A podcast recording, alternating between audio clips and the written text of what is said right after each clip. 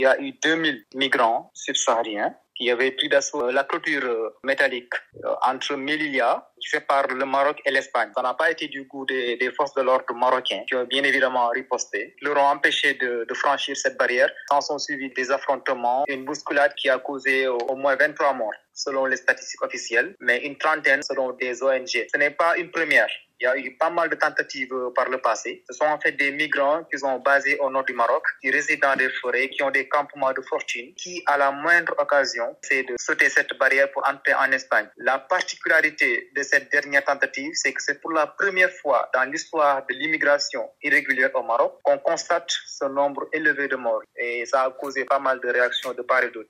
Justement, comment les immigrés réagissent face à cela Officiellement, c'est les associations qui défendent les droits des subsahariens qui ont réagi. On peut citer le collectif des migrants subsahariens qui a évidemment dénoncé cette situation et déploré ce, ce nombre de décès. Et à en croire son responsable, cela est dû à, à, la pression exercée par les policiers marocains sur les ressortissants subsahariens. Ce sont des personnes qui ont quitté beaucoup de pays en Afrique subsaharienne, des Soudanais, des Sénégalais, des Guinéens, des Burkinabés, des Ghanéens, des Nigériens, etc., qui, une fois au Maroc, euh, s'installent à Nador. Nador, c'est une ville située au nord du Maroc et qui n'est pas très loin de cette, justement de cette barrière. Et une fois on a à Nador, ils euh, logent dans des forêts. Et d'après les ONG qui ont réagi, les policiers marocains euh, accentuent la pression au niveau de ces migrants. Ils euh, descendaient régulièrement dans leurs camps, de brûler des camps au niveau des forêts, de déguerpisser des lieux. C'est cette pression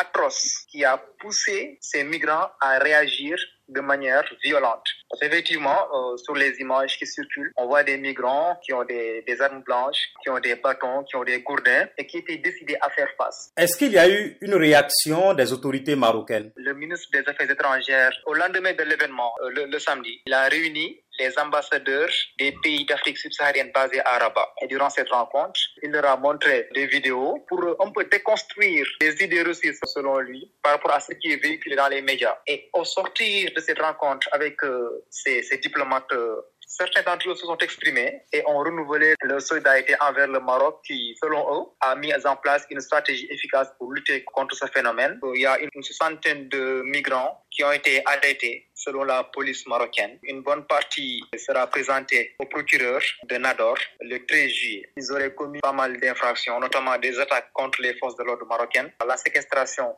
de certains des éléments, les brûlures au niveau des forêts et d'autres infractions qu'ils auraient commises. Il y a aussi l'association marocaine des droits humains, qui est une association très influente ici au Maroc, qui a transmis une note au procureur du, du roi basé à Nador pour l'ouverture également d'une enquête. Il y a une trentaine d'associations marocaines du Sénégal qui ont exigé également l'ouverture d'une enquête par rapport à ça.